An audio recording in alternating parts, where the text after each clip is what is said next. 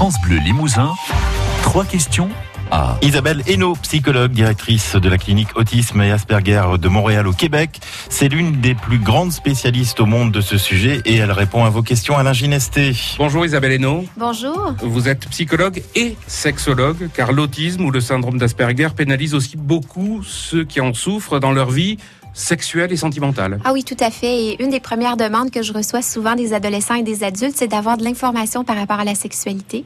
Ils sont curieux, curieuses comme tout le monde, mais comme ils ont souvent un écart par rapport aux relations sociales, ils ont moins d'amis, ils ont donc moins de chances de discuter avec les copains, copines de la sexualité, que ce soit les changements à la puberté, les étapes des relations, la vie romantique et aussi, bien sûr, la sexualité comme telle, euh, incluant les comportements ah oui, parce que justement, le syndrome d'Asperger, ça se traduit par des difficultés quoi, de, de communication, d'interaction sociale, comme on dit. Exactement. Donc ça se retrouve aussi dans une relation sentimentale, en mais fait. Oui, une relation intime. Donc ils peuvent avoir ce désir d'entrer en relation, mais souvent ils ont des maladresses sociales et ça peut être très difficile pour eux de trouver un amoureux, une amoureuse. Et donc le but de mes interventions euh, comme sexologue, psychologue, c'est de les outiller, de les guider et d'offrir en fait un cadre de référence. Il n'y a pas de recette magique. Autrement, tout le monde l'utiliserait, mais vraiment on a trouvé euh, au fil des années euh, plusieurs pistes d'intervention intéressantes. On utilise du matériel comme des vidéos, des mises en situation pour leur proposer des modèles positifs de la sexualité. Par exemple, euh, je peux parler rapidement du consentement. Comment vérifier le consentement chez l'autre, mmh. comment donner son propre consentement, comment décoder le non-verbal si quelqu'un m'intéresse? Et donc, on a vraiment une foule d'activités euh, qui ont été toutes, bien sûr, je dois le dire, quand même validées scientifiquement là, au cours des dernières années.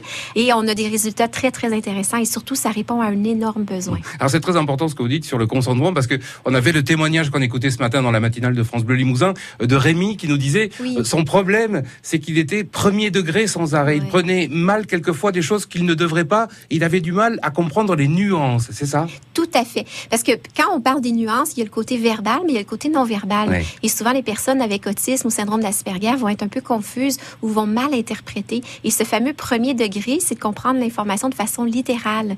Et comme Rémi l'explique mmh. si bien, ça engendre parfois des malentendus, des maladresses. Et si on parle de relations intimes, amoureuse, sexuelle, s'il y a un domaine où il faut que les choses soient les plus claires possibles, c'est bien là. C'est bien celui-là. Exactement. Euh, c'est un sujet tabou euh, en France notamment. Vous disiez, c'est pas forcément le cas au Québec. Hein? Non, non, parce que bien sûr, on a un département de sexologie au Québec euh, qui est là depuis une trentaine, quarantaine d'années. C'est un sujet qui est, je dirais, moins tabou. Les gens en parlent davantage, mais c'est aussi, je dirais, puis c'est pas du tout une critique là, parce que bon, je travaille beaucoup avec les gens ici en France. C'est parfois lié à la méconnaissance de l'autisme en général. Donc, quand on connaît moins une différence justement un diagnostic comme l'autisme, mais le sujet de la sexualité n'est peut-être pas le premier qui est traité. Est-ce que ce sont des questions qui peuvent se régler ou s'améliorer au fil du temps? Oui, tout à fait. Donc, on peut travailler euh, au niveau des comportements. Par exemple, si on a des gens qui ont des comportements inadaptés, des maladresses, etc. Donc, c'est vraiment par l'apprentissage. On leur propose des modèles, des histoires sociales, des scénarios. On explique aux personnes autistes Asperger de façon très détaillée et visuelle les comportements adaptés ou souhaités. Et tous ceux qui sont vraiment de haut niveau de fonctionnement, plutôt type Asperger. Là, on peut aller plus dans les subtilités et favoriser justement des, relations interpersonnelles plus positives, enrichissantes. Et éventuellement, le fait de rencontrer un amoureux, une amoureuse, mais aussi de divulguer son diagnostic. À quel moment on en parle? À qui on en parle? Est-ce que c'est une bonne chose ou pas? La bonne nouvelle, c'est qu'en France également, on en parle de plus en plus, d'où justement cette interview aujourd'hui. Mmh. On ouvre la télé, on regarde les journaux et on entend parler de l'autisme.